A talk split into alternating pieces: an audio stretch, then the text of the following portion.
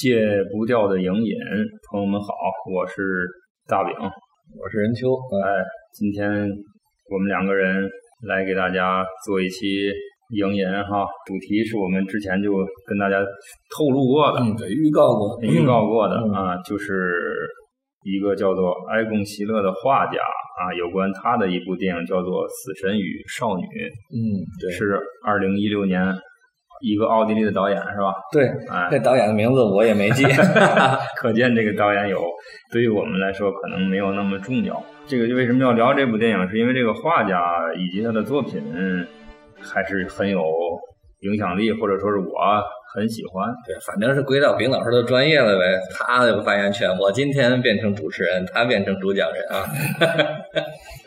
主讲不主讲的，反正嗯就尽量的多说一点和他有关的事情和以及自己的感受吧。呃，因为一扯画画这个话题，就其实还是挺宽泛的。嗯，嗯，但是我们还是先从电影入手吧。对对对，啊，先从电影入手。这个电影也是任老师前不久推荐给我看的。嗯啊，看完之后觉着就是可以聊一起。其实本来啊是想和袁姐一起的啊，因为袁姐也很喜欢这个这个人啊，但是时间确实是不凑巧，太忙了，然后天太热了哈，对，今天四十多对高温。各种对身体状况也不太好。到时候我到时候替袁姐说一声呗，我袁姐看这部电影的感受就是看不下去，为什么看不下去？因为她觉得和她想象当中的爱更希勒完全不一样。他他有没有说他想象的这个画家是什么样子？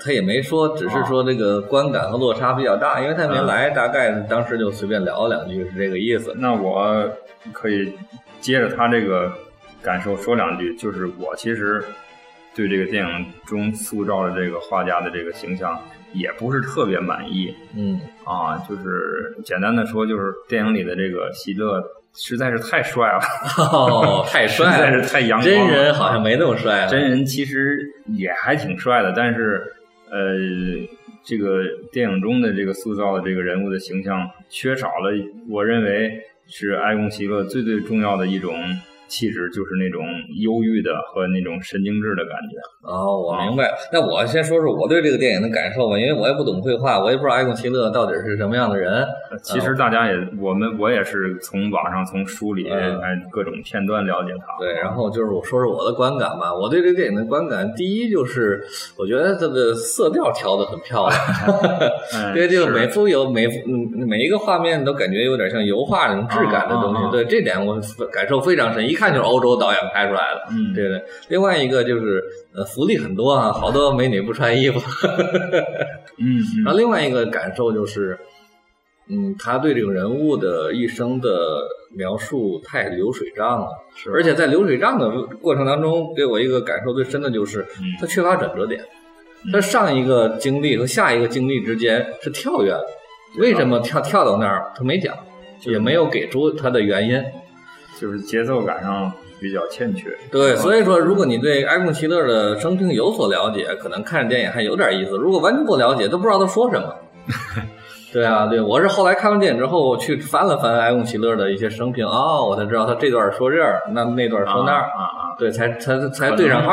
可能就是咱也因为我们两个人对这个导演确实没了解，而且也不知道，反正我是不知道他这个电影的这个剧本是源自什么文学著作，或者说是是来自于哪他的传记。应该是没有这个原著剧本的。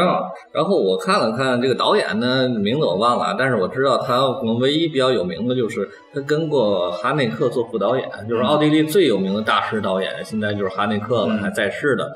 那么他做他的副导演，反正至少是呃在片场有有经历吧，对对对嗯，有一些经验的积累。但是从这个电影来看，反正我觉得他可能没学哈内克的那一套东西。哦，啊，就是完全是嗯比较中庸的一种表现方式嗯嗯，啊，没有特别有自己的想法。就是可以说是有有些平淡，但是有的好的电影吧。就是表面上看上去比较平淡，但其实也是暗流涌动哈。我们嗯可能我跟任老师比较欣赏类似这种电影。对，啊，显然这个不太，反正我是没太看出来。对啊，结构上也比较简单，然后是除了这个美女帅哥之外哈，其实对于我来讲，可能嗯比较大的一个收获就是能够看到那些曾经在各种画册里见到的希勒的 作品出现在镜头里，然后是给你一个还原吧。对可能还是相对写实的对。或者对我来说呢，嗯，其实这算传记电影吧。，对，其实嗯，传记电影拍的，如果想拍的特别好的话，还是那句话，你得跳出这个人物本身的束缚，嗯，你得有导演自己的想法。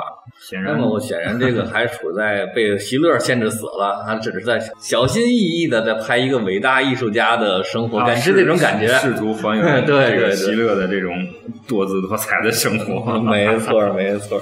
要说在这个电影里边，其实有几个场景我印象比较深的，一个就是他们当时不成立一个叫什么什么什么什么主义的啊，我我忘了。你说是反正酒馆里边几个艺术家，喜乐他们成立了一个什么组织吧？嗯啊，我忘了组织叫什么名字。但是他那个酒馆是一个很怪异的地方，酒馆上有个舞台，有有那个大幕 拉下来，一拉开，里边是一堆人裸体的人站在那儿摆各种造型，有点像行为艺术。对对对，但其实给我感受感觉在片中他想表现，那可能就是个类似妓院一样的地方。嗯，稍微规模大一点儿。但是他表现这种方式，我感觉到这很欧洲啊，就连这种地方都搞得这么艺术化但是确实很好看啊，很好看的，很很好玩儿。确实很好看。对，拉开，然后合上就啪换一个场景，所有人站在那儿。静止的啊，对感觉很超前的这种艺术形式。没错儿，又又不像戏剧，他要演，又不像照片儿，反正就很好玩儿，感觉。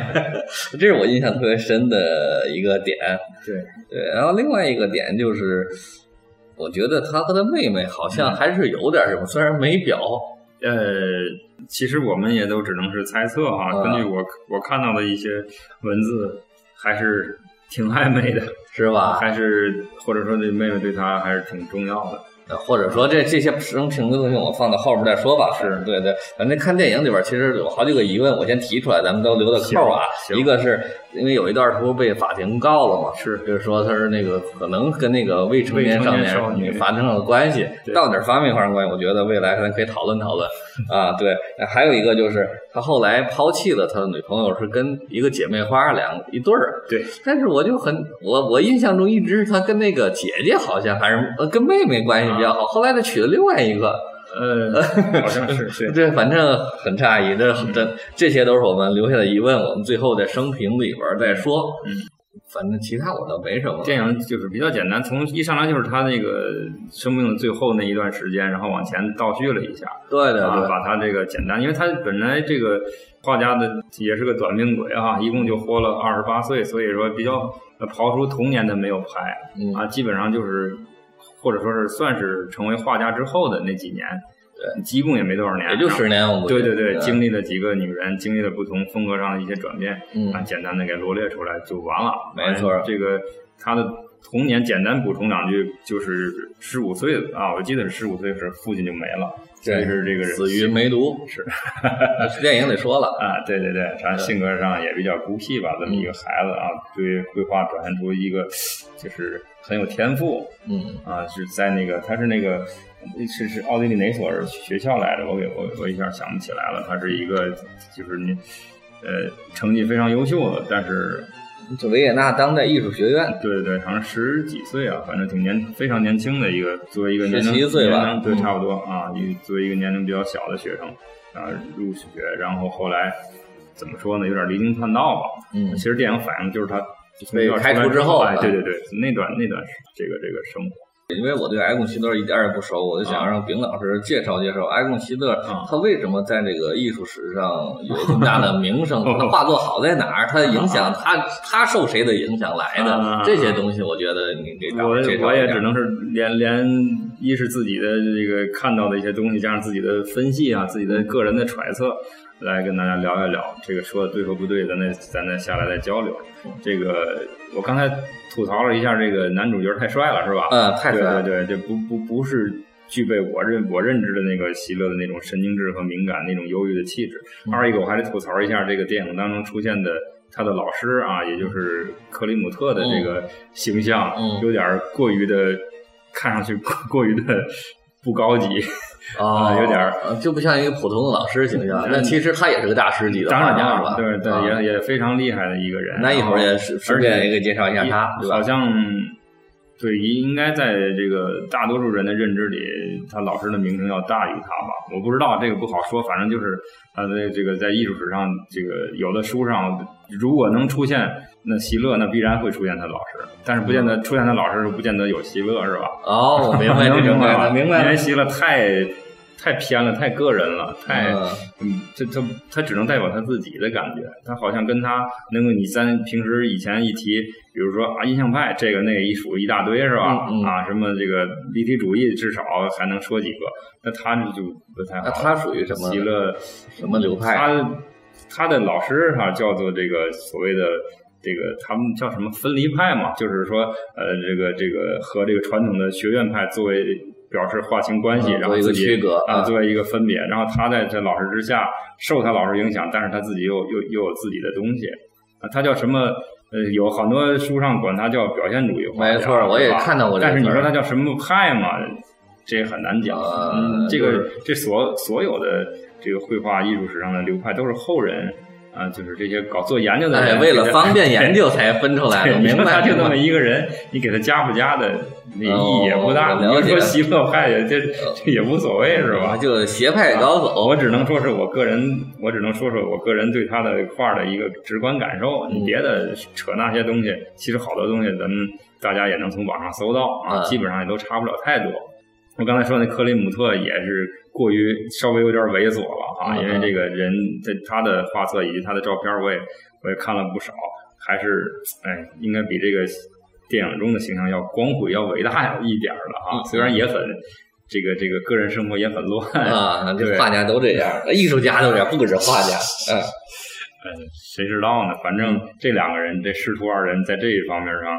确实很相似，嗯，这个其实我在看这个，这是这个电影，咱今天说的这个《死神与少女》是一六年，嗯，其实还有一部电影是零六年的，就是呃叫做《情欲克林姆》啊，就是我看到过这个，英文名就是克里姆特那个，就是讲克里姆特的。对，当时我是在咱好早以前录这个这个影引的时候聊过这个成为约翰马尔科维奇啊，然后因为这个马尔科维奇演过。这么个电影啊，是他演的克里姆特，对对，明白了，我才我才把这电影找出来看。看完之后，当时有个冲动说要不要聊一聊，但是后后来想想也没啥可说的。其实跟今天我们要聊希勒的时候感受有点类似，嗯，因为也都是一个单线的这种人物传记的这么一个类型，但是那个电影它更具备一些怎么说呢？那种虚幻的色彩，可能有很多是。不是很写实的感，就是手法上表现手法上不是很写实，明白啊？镜头上感觉玩了点花样，可能反而比这个更能引起咱们这样的这个这个观众的兴趣，嗯啊。所以，但是今天聊到席勒呢，咱就把这俩俩电影可以拎在一块儿说，一块儿说说啊。当时我呃，这个这个电影，那个克里姆特那个电影里，当然也是主要描写这个克里姆特跟各种女人的说不清的关系，嗯和纠缠。但其中有一个桥段令我非常的这个印象深刻，嗯，就是有一个扮演这个希勒的演员啊，当然这就是在咱直接说希勒哈，在这个电影里有一作为一个主观的视角和克里姆特的一段交流，以及两个人在一个好像类似舞会啊还是什么记不太清的一个一个一个场合，两个人一起画速写的一个描写啊，那里也出现了希勒，对那个希勒。比较符合我认识中我我我认知的这个印象当中的希勒的感觉，嗯，但是他们两个人一起画速写那种那种那种节奏感还是还是挺棒的，反正是啊，可以说是更呃，咱也不能这么比哈，就是反正可能比比现在咱们今天说的这个这部电影来的更更合我的口味了，嗯。啊，这是扯了一个算是个题外话是吧？嗯嗯。嗯。电影我刚才有还有一个一个说了一句，就是这电影里对我来讲认为最有价值的，就是出现的画作爱贡希勒的作品。对，基本上我能够认出来的啊，就是大部分我都能够有印象，就是确实都是希勒本人的作品，而且在这个年代上，其实他本来也没活多少年嘛，没错，就是最生命最后几年里出现的次序以及这个背景还原的，我认为还是呃比较。真实的。那就是给你理解这些画作提供的一些佐料，哎没错，就是你你会知道他是在一个怎样的心心态、怎样的环境下去完成这幅作品。嗯。啊，对，因为里边我看主要是呃画他妹妹的画像，画他妹妹是一是是第一一开始对，第二部分是画那个莫阿那个类类似于混血儿的一个北美的印第安人那种感觉的那个棕呃黑头发是吧？黑头发嗯。那棕色皮就是肤的，你就是你刚才说的在舞台上表演的哎，那个对对之一那个画了一部分，然后哎。第三个就是他画女朋友，女朋友叫什么来着？叫瓦力是叫啥瓦力，好像类似吧，对吧？啊，画她画了很长时间，对两个人还住在一个小房子画她之前是一他，因为他画了好多未成年少女，哎他好像克里姆特不是那个瓦力是克里姆特介绍给他的，就说你少画点未成年少女，画点成年的。反正师师徒俩都不老正经，对以咱现在的眼光看都不太正经。啊，要把他就是把瓦力介绍给了希勒，然后应该画了不少瓦力。嗯，然后画瓦力之后，我看在妻子他画了妻子了？画过妻妻子妻妻妻，他不是参军了吗？啊，其实，在那个就是就是对他这个参军这段，这个这个也很短的一段时间，嗯就是给他的这个条件还是不错的，他能带家属嗯嗯啊，这电影里可能多少有有描写，而且他也没有去，好像是没有去这个前线去打仗啊，嗯就是给了一个类似。看管什么监狱什么玩意儿的一个啊工作吧，就比较轻松，然后他还有大量的时间去创作。哦。啊，当然你刚才说的那个这个这个像什么勾引未成年少女，啊。他还是被抓起来一阵儿。啊。啊，在那段时间内，他也创造了一大批对这个对后世有非常影响的这个作品。哦，电影里好像没写他被抓，就是说判了三天还是是两，反正很可能就是一一笔带过了，是啊，吧？对对，对，就是那一段时期也也挺重要的。就是他这个人，他的作品其实我们之前在之咱咱的节目当中也聊过，比如金基德的那个《厨妓》里，嗯啊，女主角一上来拎着一幅那个一个女的那个画像、嗯啊，那个那种、嗯啊那种样子的，还有这个这个这个布达佩斯大饭店是吧？嗯有一个被换掉的一个两个一男一女的，都是他的作品，都是画。啊但是金基德是特别喜欢埃贡希勒，这我们在最早那期聊金基德那期，我就让丙老师来聊过一点这个埃贡希勒，因为不光是在厨记里边，啊在那坏痞子里边是不也是他撕的那画册就是埃贡希勒，是是是然后。那个金基德在很多场合也说过，他的偶像就是埃贡希勒。哎，所以我们可以呃分析一下为什么金基德会喜欢这个人，哎，对对对，看他们俩的相似之处在哪儿。跟我们这个节目能够紧联系的更多一点，因为关于金基德我们也聊过好几次了。对对，首先我呢，我先说说，我也看了一些埃贡希勒的画，就网上那些画，嗯，看的怎么样？感觉如何？扭曲，太扭，就这个呃这个人，反正都不像人，都就感觉都像恐怖片里的人物。有的就甚至于像僵尸一样，哎，对对对对，特别恐怖，看起来，对对对，而且基本上，嗯，他基本上都是裸体的为主为主吧，很嗯很少穿衣服的。呃，裸体倒还好了，关键就是他有穿衣服的，都是把该挡的地方不挡。哎，对对对，就是也就是他他他那这底下那个各种毛发都画的特别茂盛，特别特别突出那种感觉。对对，你看他电影里有描写，一定要有的有的时候一定要穿袜子，哎，一定要穿，鞋，或者一定要戴帽子。哎对，但是不能穿衣服。但是其他的嗯必须得露出来，可以说是他的怪癖。但是其实这个反正关于后人的评价，那就怎么说都行。嗯我们一会儿再慢慢聊，嗯，是吧？这个这个这个人还是挺有意思的。他好在哪儿？我看不出他好在哪儿。嗯嗯啊，其实是这样的哈，就是如果就是我曾经在很多年以前买过席勒的画册，而且后来还把那本画册推荐给袁姐，袁姐也买了嗯啊，袁姐就是一下子被击中的那种感觉，就喜欢这个人。就是我简单说说他，我认我认为他好好在哪儿哈？嗯其实你说他扭曲，他再扭曲，他都是符合这个人体的最基本的一个一些结构的啊。骨骼和肌肉啊都不是瞎来的，不是瞎编的，就是说它的基本功是非常扎实的。嗯因为他在那个学校里的时候已经表现出来，这个这个叫天赋也好，叫啥也好嗯啊，这个是有依据的，嗯不是说那种。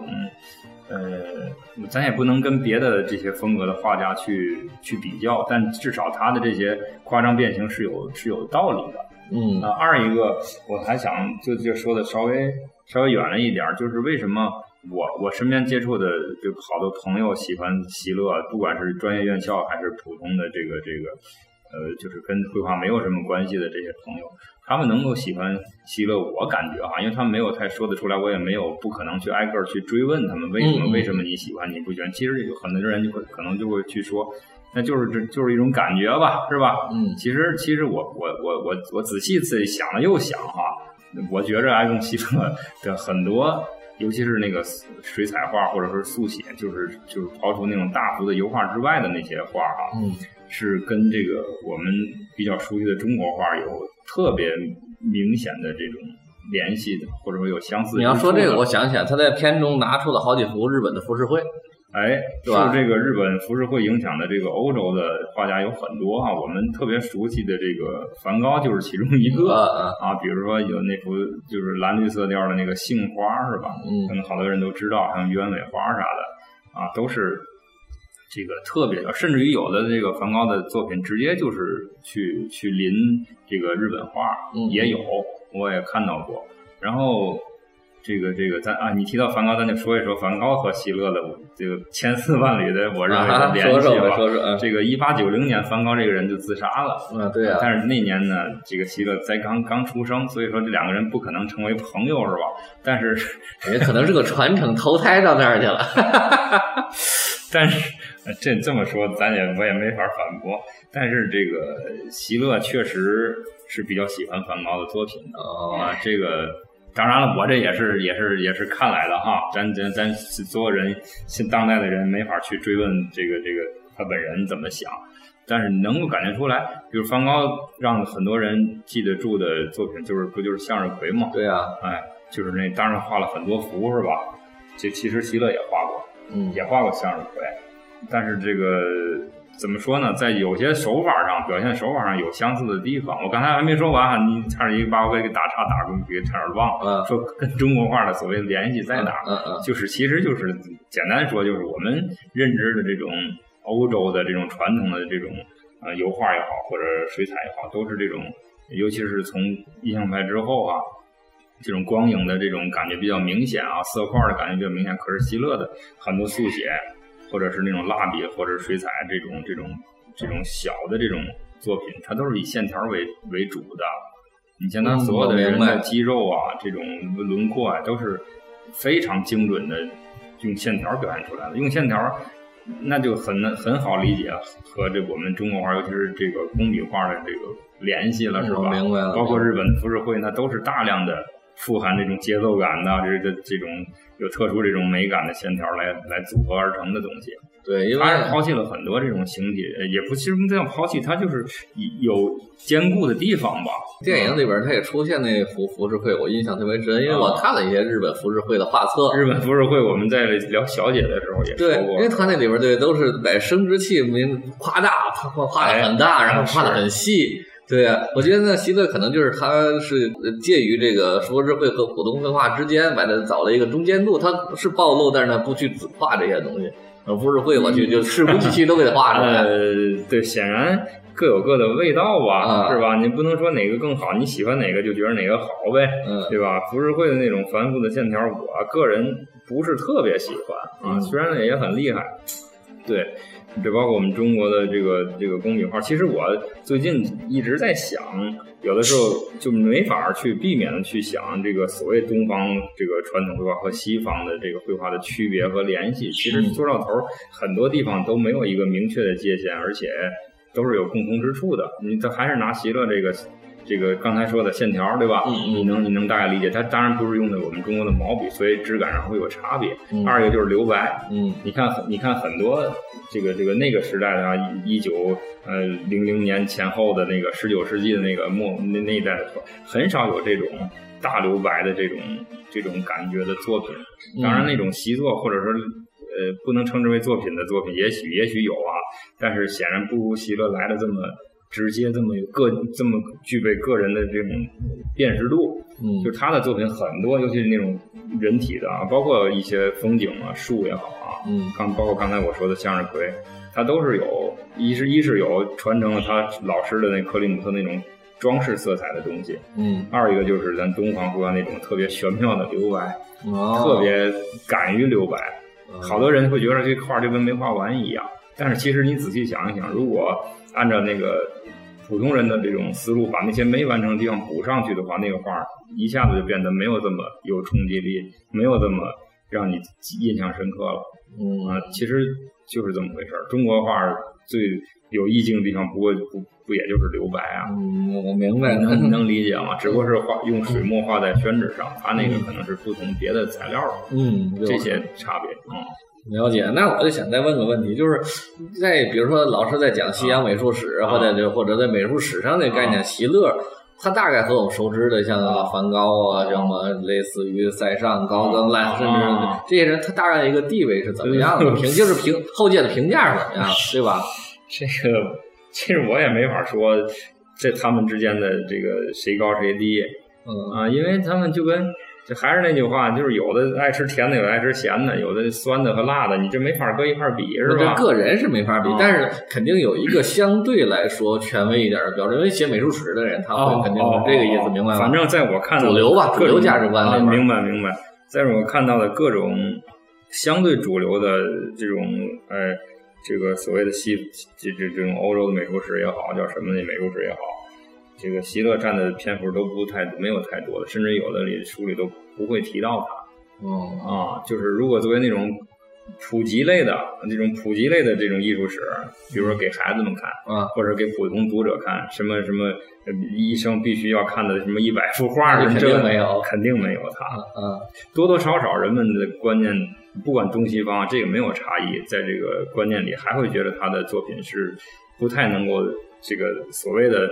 能够登上大雅之堂的，因为他的那种题材，他的表现手法，还是更多的让人联想到所谓的情色的东西太多了，嗯，啊，或者是甚至于是这种污秽不堪的。其实，其实我真没有这种感觉。但我也听你说了，好像他在中国的受众还挺多。中国只是我个人觉着，很多人说一个比较狗血的一个理由哈，就是很多这个学学画画的呃这个这个同学们。啊，有的时候总会老师总要留作业，就是去临摹一些大师的 作品。嗯，为什么他受欢迎？是因为他的作品相对来说临摹起来貌似比较简单。对，都是线条嘛。对对对。但其实你仔细看，你仔细想，这个达芬奇的好多手稿也都是线条。嗯。而且你说他哪个更难吗？呃，哪个更简单吗？很难比较。只不过达芬奇看上去更像一个搞科研的人。那个黄金分割那个真的那个是达芬奇的，对吧？对，应该是，应该是。我记得去年我我我在这个这个这个都柏林的这个美术馆里，国家美术馆里啊，也是挺偶然的看到了这个达芬奇的手稿，呃，就是就是尺寸非常小，就感觉好像比我们这十六开纸还要小一点。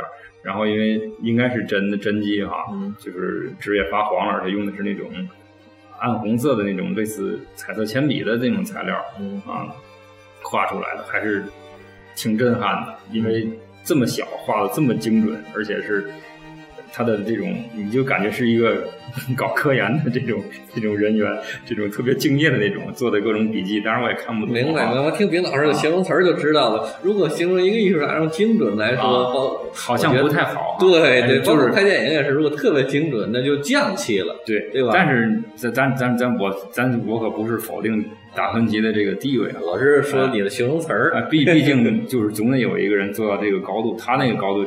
这也真的是没有几个人能够超越的，嗯，所以说咱没法就是你说拿爱贡·席勒跟达芬奇那没法比，他就是可能如果你觉得那个达芬奇是个大师啊，是个巨匠也好，叫大师也好，爱贡·席勒也就是个就是个天才或者是鬼才，就这种感觉。那咱就刚才你也比较了梵高和席勒，我想问问，啊、就是两个，一个是他生活的年代，梵高应该没太出名吧？梵高出名我记得是再往后死以后。他就是席生席勒生活的年代，那阵梵高出名了吗？呃，因为他喜对吧？我的意思就是他喜欢梵高，就是大众喜不喜欢，是不是他的品味和别人不一样？当时我觉着，据我我现在我脑脑补一下，应该没太出名，至少至少没出名到我们现在这个地步。现在说白了有点邪乎。呃，你说梵高对对，你说梵高他有这么牛吗？我我我也不否认他有他的这个厉害的地方，但是你说。很多东西到底是是是哪些力量、哪些人去推动的他的作品到这么一个高度，这也很难讲。这这个我刚才跟炳老师也说了，说我们年轻的时候都看过两本书，一本书是欧文斯通的《梵高传》，是啊，基本上是呃这个文艺青年都得看。对，然后另外一本就是豪仿的《灿烂涅槃》，好，那太有名了。对，这两本书呢，其实构建了两个神一样的人物，一个是科特·科本，一个是梵高。对，但是现在我们回过头来，过了都过了四章了，对，在想很多问题的时候，会发现其实他们是在造神啊。对，其实他们并没有那么伟大，可能作品伟大，但并不代表他们人伟大。这个作品就算是伟大，也都是后人赋予它所谓的意义。哎，就是作为画家。本人哈，我能想象得到的，也不外乎就是相对狂热一些啊，对这个事儿投入足够的专注和和热情而已。他也不会预期，他也没法预期他的这个作品将来的所谓的在这个艺术史当中的位置怎么怎么样。啊，其实有很多我们不知道的所谓的这个这个呃这么有名的这个。大师也好，什么也好，他作品也也厉害的也多的多的是了，知道吧？所以说，有的时候你说到底是谁造就了一个？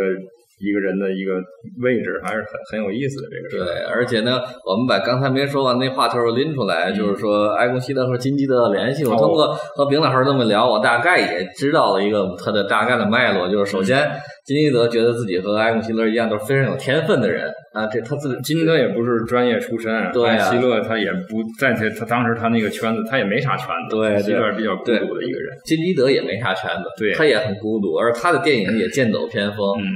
他也不见得在在世界电影史上能有多少地位，就是这样。但是但是有会有特点，会有会有死忠粉，会有死忠粉。对，比如金基德在中国就有非常多的死忠粉，对。那么在韩国反而会差一些，是吧？对，对所以可能可能这些方面都比较相像。呃，他就觉着，哎，我就是找到了一个。出口啊，金德喜欢他，这是有道理的。对，就有点像我们看那武侠小说那个欧阳锋盗练九阴真经，然后成为最高高手一样，其实黄蓉骗他的，嗯，就类似。但是他就他就厉害了啊，别人打不过呀。对对对，就是有的东西就是很机缘巧合。没错没错，我们聊的挺多，我们进首歌吧。好，啊，进首歌，这首歌是丙老师推荐的，嗯，是一个摇滚歌剧啊，摇滚莫扎特里的选段。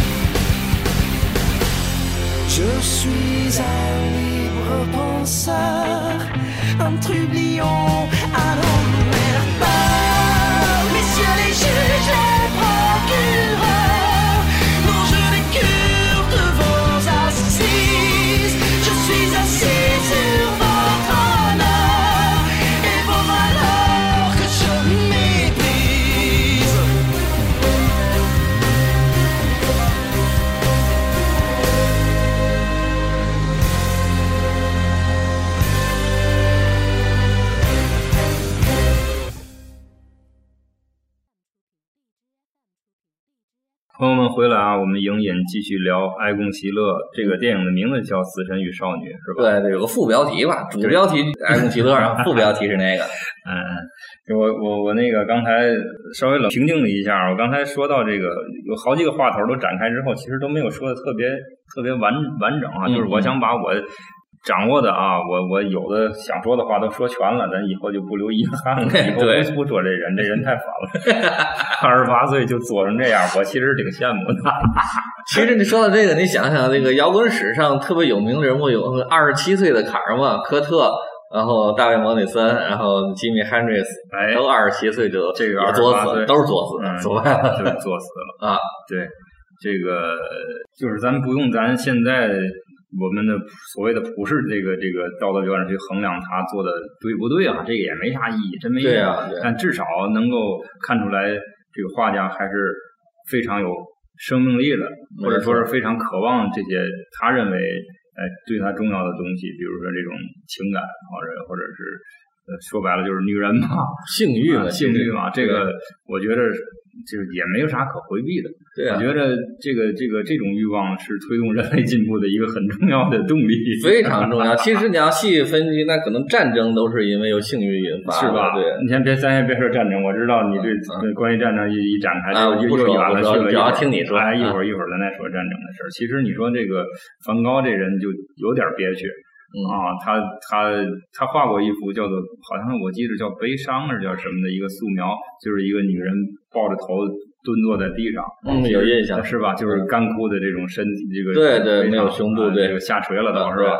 那个就是他曾经喜欢过的一个女人啊，在应该是吧，应该是啊，可能也是一个类似一个妓女吧，对，嗯所以显然不如这个克里姆特这么滋润啊，所以但是反而不如席勒的不，啊对，说错了，其啊对，克雷姆特也那样，也也也啊那一会儿你得说说克雷姆特，克雷姆特那那老变态啊，那一会儿一会儿一会儿说八卦是一块儿说啊，但是我要说的是啥呢？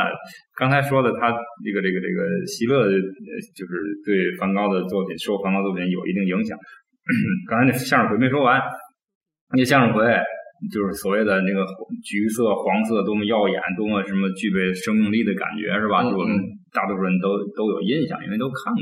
嗯这个这个希勒的这个向日葵，大家可以搜一搜，你明显能看出一种所谓的这种病态的这种感觉，而且这种好像是呃这种面对死亡的这种这种思考。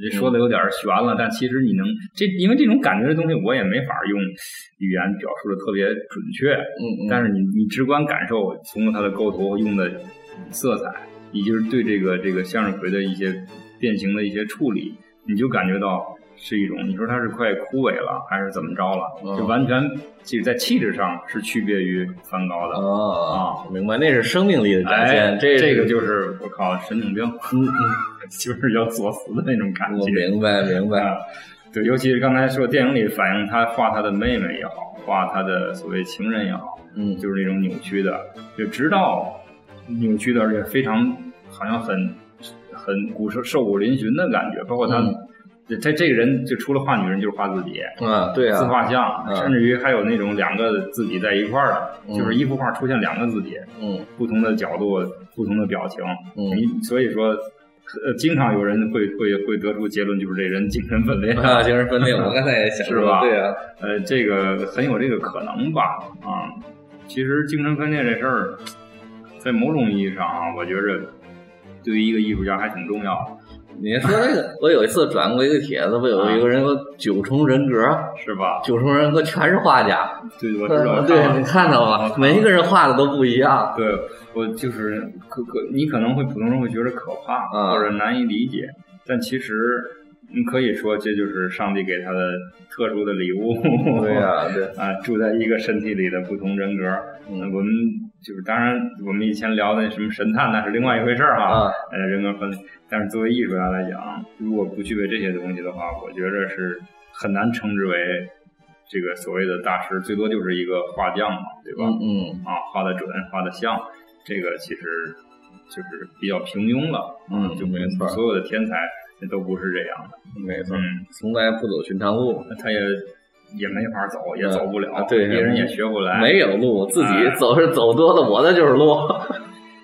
这 个这个，这如果袁姐在，肯定又会对这个电影中的那几个女人啊，尤其是一个是她的妹妹，二一个是那个所谓的叫情人也好，叫啥也好，那个瓦力是叫什么的，嗯嗯，对对这个艺术家的一些付出，肯定又会感感感慨一番。嗯，我咱俩对这块儿，咱就这我我觉得这这这很正常，因为在啊那个时代，我这也说嘛，就好多伯爵夫人养艺术家呢，哎，对，这也是一个风尚，其实，对，这也没什么。但是可能作为希勒本人来说，就这个人人品确实不咋地。反正就是喜欢就在一起，不喜欢就就绝情的抛弃而且我觉得，就是他要是这样的话，我都能理解。啊。比如他关键是他最后娶的那个姐妹花里的是妹妹还是姐姐了？这对他那个好，并没有太多喜欢，然后他就是我觉得为是因为为了参军获得一些利益，就这个是我觉得他最差劲的一点。你可以说他非常自私，对对对，非常自我，或者啊说说的好听明显那俩是上流社会的人，对，就是这样。啊，啊，所以那个那个那个瓦力就是被自己上前线去当那个呃医生、呃护士、护护士，最后也死在死在街，猩红热嘛就是对，也还是挺命，就感觉还是挺挺挺可怜的，是吧？是啊，嗯，所以你说他这些艺术家有几个有伟大的人格吗？很少有，我是没太想出来有。啊，你想吧，杜甫，什么呀？你这挺，咱咱咱就说话讲，比如说咱知道的，你像那个那那像梵高高更神经病就别说了，嗯。你像你像咱中国熟一点儿的齐白石了，嗯。徐悲鸿了，嗯。我靠，你就你就翻翻去吧，那再近点儿张大千了嗯。啊，就别提了，嗯，都差不多，啊都都差不多。那么回事儿了。对对，这这个我刚才别老师说这个性欲是这个艺术的源泉嘛，所以这些尤其画家可能男女关系这方面确实都放得比较开啊。哎，所以有的时候我就嗯。会想，可能还是那些女性画家反而更能够细腻的去捕捉、去表现一些情感上的东西。男性的这些，你比如说像在电影中，这个席勒的老婆他参军的时候来，两个人就嗯相会了，嗯就就就就就感觉就就必须得那个啥了，得亲密一下。结果他放别动，赶紧，我得画画。没错，对对对，我也当时感觉特别怪，就本来进行到一半，人家这都热情澎湃的，对呀画画，你这你这让人怎么办？这这就有点儿，嗯反正常人是不能接受的，对呀？对呀，这就是神经病嘛。呃，对呀，就哎，我这我这时候我突然间想起另外一个电影，叫做《红色小提琴》，你有印象吗？啊，我看过看过，然后必须在那个那个啥啪啪啪的时候，才能够拉出特别牛的曲子。对。你说这个，我在有一次在微博上看到一个帖子，就是类似性爱问答那种帖子吧。然后有个女的就问我男朋友，嗯，是个音搞音乐的，搞音乐他一定在我跟我那个啪啪啪的时候弹吉他。手主要是闲着，然后，然后这个底下的跟帖就特别好玩儿，这得得研究一下什么姿势还能一边啪啪啪一边弹吉他。难度系数挺高的，好像。不是人希勒人没有啊，人家就暂停，呃，画画，对对人就快速的就把这东西表现。如果如果是事实真的是这样的话，那这人真的是天才。他其实也有，他在跟他嗯是哪个女人的时候，然后不在那个沙发上，然后让他侧躺，他躺在女的前面，让女的帮他自慰，他还伸出手在那儿画。好像就是瓦力吧，我忘啊，记了。对对，他也有这种表现的还比较含蓄。啊，呃，所以说，要么就是性，要么就是毒品，这两样东西，对他好像倒没沾毒，对主要就是性。嗯对对，还真挺重要的。嗯，对，搞艺术的人。对，你要是说回这个整个的他的生平，从电影捋一捋，你看他一开始的时候是以他妹妹为主人公画像，对吧？对对而且其实你看，其实不老正常的，把妹妹扑倒，这这啊光是那个就是电影里还是比较隐晦了啊我觉着没那么简单，我觉得或者说是都这样了，那还那还还还在乎啥呀，对吧？因为确实，因为确实很多这个就是在我看他的画册里，有的原型是他的妹妹的，嗯，这个从反映那种那种姿势、那种神态，就已经就就啊就很那个什么了，啊就非常的那个对，因为从电影里也能感受到，包括他妹妹后来和他一个朋友搞到一起之后，他那种异常的反应，那都不对劲。就就已经就是大大家都能想到是怎么回事儿了。对呀、啊对呀、但是很快他就有了那个第二个女人，那个莫阿，就酋长哦的女人，就这很乱嘛。他们跑到捷克，就是他妈妈那个故乡，啊叫什么克鲁姆洛夫那个地儿啊，就在外面还什么一丝不挂的去啊，对啊、玩啊，耍啊，对，然后不管玩耍，还还三个人一起玩耍，一直，一 堆还 P 特盖的，对呀、啊，一一团糟，感觉就是。然后我觉得啊，这个就是这样。然后，然后很快就把那女的抛弃，就没了，女的消失了嘛。是，然后他就搬到了那个维也纳。所以说你也咱也不能对这个导演有过高的要求。就这种人，你怎么拍的写又写实又好看？对呀、你要么就是瞎编胡编乱造他，已经美化很多了。对吧？要么就写实，你写实他就这德行，啊你或者说再不走一步，估计就就进了。这对电影中对我们就看不到。对，所以到后来他在那个维也纳的乡下，不是维也纳，奥地利一个乡下隐居的时候，不就遇到瓦利嘛？是他一开始，那因为他画了好多那个裸体的女孩嘛，是，然后他克里姆特不在那儿嘛，然后跟他说少画点这种未成年的，啊，所以把瓦利介绍给了他。然后就是结果出了事儿嘛，就是法庭告他说他那个勾引未成年呃少女，对勾引未成年少女，结果经过一通辩解，最后判他无罪，但是画画这事儿有伤风化有罪，嗯呃，这个勾引未成年少女这个算无罪，是但是我觉得这里头其实电影里也隐晦的有表现，其实应该他是有罪的。他就是他他就是聚集了一一堆这样的人，然后天天有点那啥，对呀、对呀、然后他他女朋友其实替他做了伪证，然后最后把他救出来了。对，所以说你说要是真的评价他怎么样，这这这不怎么样，这这就是不怎么样。啊，相当不怎么样。对，所以他一生感觉就是不停的换女人画画，换女人画画。呃，画画是一个事儿，女人是一个事儿，嗯然后有的时候俩事儿分不太清楚，也就这意思。哎，对他们拎不清楚呗，这个爱情、事业这些东西完完全拧到一起了。对他完全就是对他就就就都在一块儿。而且你真的，你看他很多除了自画像和画女人，还个别的一些所谓的风景，嗯很少，他就没有特别，他就没太关注过所谓的民生，所谓的现实，嗯所谓的劳苦大众，就是活在自己内心世界里，都没有，对对对不对？对，你看梵高还画点儿那些农民呐、晴空的对呀、对对呀、啊甭管神经不神经的，就还会思考一下，让高更还思考一下从哪儿来到哪儿去了。对呀、这个人就这点事儿，嗯，这人就画这点事儿。当然，你说这咱也不能对他有个别更多的要求，这就是因为他一直在坚持画这些东西，他才能被我们记住。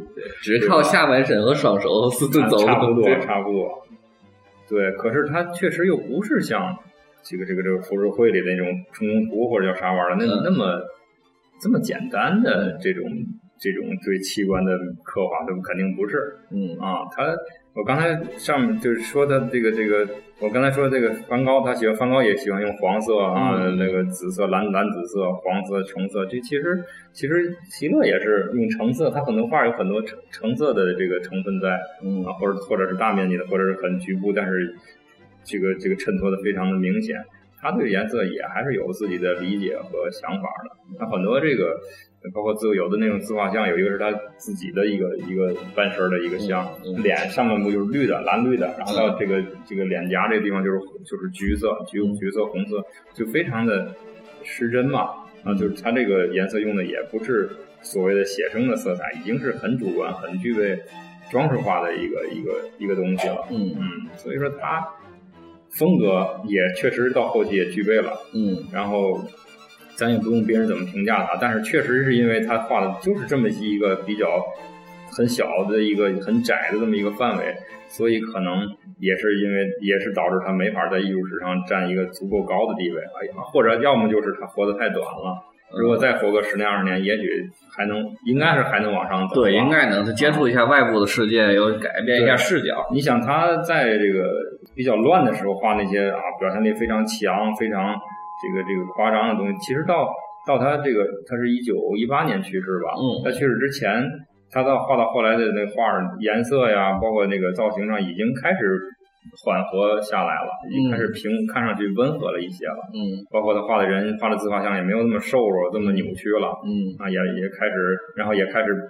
表情也开始温柔了，甚至于他有一幅画，应该是叫《家庭》吧，嗯在电影里出现过，就是后来他他去世之后清理他的遗物的时候搬搬走的那幅挺大的一幅画，就是他蹲在后面，嗯中间是他的妻子，然后前面有个小孩儿，就嗯那幅画，那画就是他对好多人也都也都评价那幅画，就是说对这个未来生活的美好的向往是怎么怎么着啊。啊，对对，因为他死的时候，妻子已经怀孕了，对，六个月嘛对，孩子并没有出生，所以说那个也挺，就现在想起来也也也挺悲伤的哈，也绝望的。就是他想象当中的孩子的样子，嗯一家人在一块儿，那是挺少见的这种，因为出现小孩儿，这种就好像没有。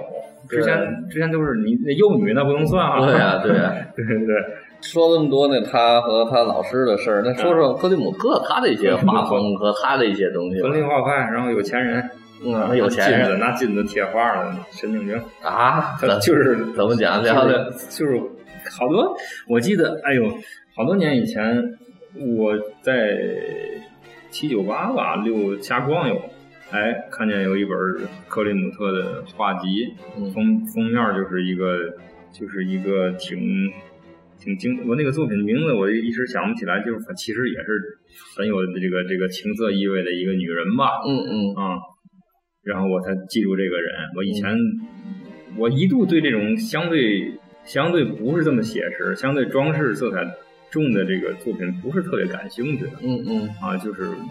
就就就从他开始吧，可以说是哦，我才知道有有这么一个人，有这么一个画派。然后他，其实刚才说咱这个电影的名字不是叫《死神与少女》吗？对啊，就是我记得在克里姆特也有一部作品也叫这个名字，嗯。所以我一度我一度以为是这个这个翻译错了，但是其实一查脸都画过这个，都有这个刚才也说的是舒伯特的那个一个协奏曲的名字，对，啊，但是那个克里姆特《死神与少女》显然，如果说就可以说是克里姆特比这个这个席勒，因为他毕竟活的年头长一点，虽然俩人死的是都是一啊，九对，同一年一九一八但是那，个这个克里姆特比他出生要早得对多。对，他老师嘛，啊，这个这个在艺术史上留下地位显然要比席勒要重要。嗯啊，他确实，我感觉对后人的影响也要大大的很多，而且他的作品更应该是更成熟嗯啊，因为尤其到后期，他也开也也有一些不是这么只是富丽堂皇，只是好看，只是看着很华贵的作品，也开始这个更 关注现实了。啊，啊，而且当然了，基本功这不用质疑，就是更可能更能够符合大多数人的一个审美吧。嗯啊，很多包括现在网上很多，你可以很多朋友可以去搜一搜，有个我忘记了是是哪个国家的一个摄影师、嗯开始用用用模特去还原克里姆特的作品嘛。所以说，有的时候总在各种场合总很多人总在争论，总在讨论这个绘画和摄影的一些所谓的关系。嗯其实你你你通过这个事儿，你通过这个用摄影去还原画作的这个事儿，就是给了另外一个一一个一个例子，一个一个佐证。嗯啊当然，我这可能说的比较狭一点儿，我还是更愿意觉着 绘画更更高级一些。啊，对，有手感在里边儿嘛，对吧？当然了，呃这只是一种尝试吧。刚才这克里姆特，你就说的说他的作品，那那他的一些生平、一些八卦有没有？你就是还是回回到我刚才上半场咱聊的那个《情欲克里姆》，克林姆他翻译成。嗯那个电影里，其实对这个这个情色的描写和表现，要比咱们这个《埃贡希勒》这部电影更有味道，嗯更好看。嗯啊你可以说它更更虚幻、更朦胧，但其实也是更美，嗯也更让人引容易引起这个我们的幻想啊 啊。反正就是服务上流社会一些有钱的各种太太，然后怎么啊啊是？吧？啊，搞一搞，花一花，也就也就这点事儿吧。啊能了解，能了解。那也这么介绍那么多，我们说一说这个埃姆希勒最后结电这个电影结尾的时候，嗯，结尾的时候是一场大的流感，对导致他的妻子先死掉了，然后怀怀着六个月的孩子，对，然后他又挣扎了三天，还是死掉了当时只有他妹妹照顾他，所有人都是避而不及，对吧？是这些伟大的艺术家的背后，总有一个默默奉献的无私的这种人，对啊就像梵高的弟弟。梵高的弟弟，对对。然后然后就说一说这场流感吧，因为好多人会认认为可能他是死于什么花柳病、梅毒之类，哎其实不是，是死于这场流感。这场流感的名字叫西班牙流感，而且名字特别有意思啊，它并不是从西班牙来的，那从那为什么叫西班牙流感呢？是最早在西班牙发现的，所以他们叫西班牙型流行感冒。哦哦哦，其实，在之前别的地方也有了这个西班牙流感，嗯但是西班牙是最诚实的、如实的把这消息放出来了。哦，说白了，别的地儿都隐瞒了，嗯，结果就很很悲催的被命为西班牙流感，而且这名字一直延续下来啊。嗯因为这个这场流感实在太厉害了，有多厉害呢？就是这么讲吧，人人类历史上有好多传染病，嗯，呃，但是如果你说呃这些传染病造成死亡人数最多的，嗯，第一就是流感。比什么鼠疫啊，都要多得多。对，因为但是流感它加上的次数也多嘛，其实你准咱们的非典也是流感，嗯，对吧？但是其中这这么多流感里边最厉害的一场就是这场西班牙流感。对，嗯这场西班牙流感是什么？是人类历史上第二致命的传染病，第一是什么？天花。天花已经灭绝了，现在嗯对天花大概造成了将近两亿吧，一亿多两亿人的丧命。然后这场新发流感呢，造成了什么？造成了十亿人感染，具体死亡人数现在统计最低的是两千五百万，最高的到五千万，反正就是一样。对，因为很难统计出来了，这几几千万人死亡，而且当时呢。是这种情况，一次大战打到尾声了，嗯啊，你电影里不有希特不参军了吗？嗯，打到尾声的时候，突然来了一场西班牙流感啊，而且在军队里流行的是最严重的，是就是各国军队都死光了啊，于是一战就结束了。没有在正面战场。对啊，对哎对，所以说就特别有意思在这儿，一战的结束，当然有各方各方面的原因，但是现在是看来，这个西班牙流感是一个主因，因为人都死光，怎么打仗？没人打打不了了。嗯，它一共分了三波，什么叫分三波？就是这场流感呢，它的高潮有三三一浪又一浪它一浪又一浪。第一第一次高潮呢，第一波是春季，当时还是比较流行，普通的流行感冒，致死率不高，感染人很多。第二波还是一九一八年秋季，这是这希特赶上的，都冬天特别冷嘛，嗯嗯，秋冬季这一波是死的最多的一波啊，大的包括克里姆特也死于这场流感。一块儿，嗯，对，而且症状就是头痛、高烧、肌肉酸痛，然后甚至导致各种感染死亡。明白。关键是当时人类对疾病的认识还不足，就是当当时还不知道有病毒这个东西，哦就认为这是细菌。哦，所以你看当时里边治疗方式，去黑市买那什么奎宁，奎宁啊，奎宁其实治不了这个病，是吧？对，奎宁是治那个疟疾的。哦啊，对，然后他俩都不让他拿那么拿蘸了醋的毛巾呢，啊啊，喝给他喝酒精啊，你现在看来都很可笑的方式，完全不对路啊，。完全不对路，因为当时人还不不认识病毒是什么东西呢，嗯他采用这种对付细菌的方法都是无效的，嗯，对，所以成批成批人都死光，这基本上这场流感呢，不光在欧洲，全世界基本上都波及了，啊，对，甚至连北极地方都都都有死人，什么那个爱斯基摩人都死了好多。看来这个病毒不怕冷啊。对啊，对啊，就唯一可能就是中国相对来说受影响较小，嗯，但是台湾都死了两万人，我天，中国大陆好像影响相对少一点。所以整个的西班牙流感是人类历史上一个大灾难嘛，但是它特别好玩的是，其实所有人没有研究出来这个病怎么治、怎么预防、怎么去处理，然后这病突然就没了，像谜一样。像谜一样。然后就是说白了，死的人就死了，活的活的人就活了。明白。呃，感觉就像上帝 上帝之鞭一样，派来惩罚人类的，谁让你打一战的，谁让你没事打仗的，对呀 就这种感觉，就死了这么多人。对，而且到现在，这个病毒株就是所谓这个病毒啊，我们也没有办法确认，就不知道它的因为它消失了嘛，它莫名其妙地消 H 失级、N 级也不知啊，道。不知道，对，到现在也不知道，就是特特别奇怪的一个事儿。那现在的病毒不是当时繁衍变化来的吗？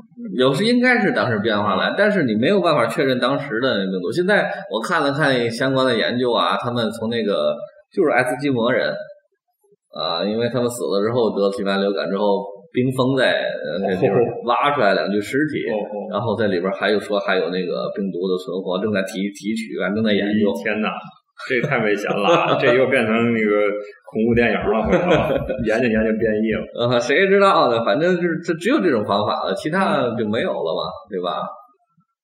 所以说，我们这个嗯，叫伟大的画家也好，叫天才画家也好，也是挺倒霉的。嗯，你赶上了西班牙所以很多这个对他的那个生前作品的一些这个阐述和解释，什么什么呃预示着死亡乱七八糟，其实有的时候想想也是扯淡。他他自己也不知道他会死那么早，他会对呀赶上这个病，对不对？对啊，啊，甚至他还以为他妻子还没死，都骗他嘛。对对啊，然后在这挣扎了两三天，也还是死掉了，而且是一家人都死掉，了。其实嗯，这咱们中国人就把绝户了。就就没了。对，所以说也没有人，也没有他的后人去去对他的一些东西作为一个相对权威的这个评价和记录啊。所以我们也都是七零八碎的得到了一些这个资料啊，这个去试图啊部分还原这个人 这个天才。对，啊主要是给大伙儿介绍一下这个人他的奇人奇就是作。感觉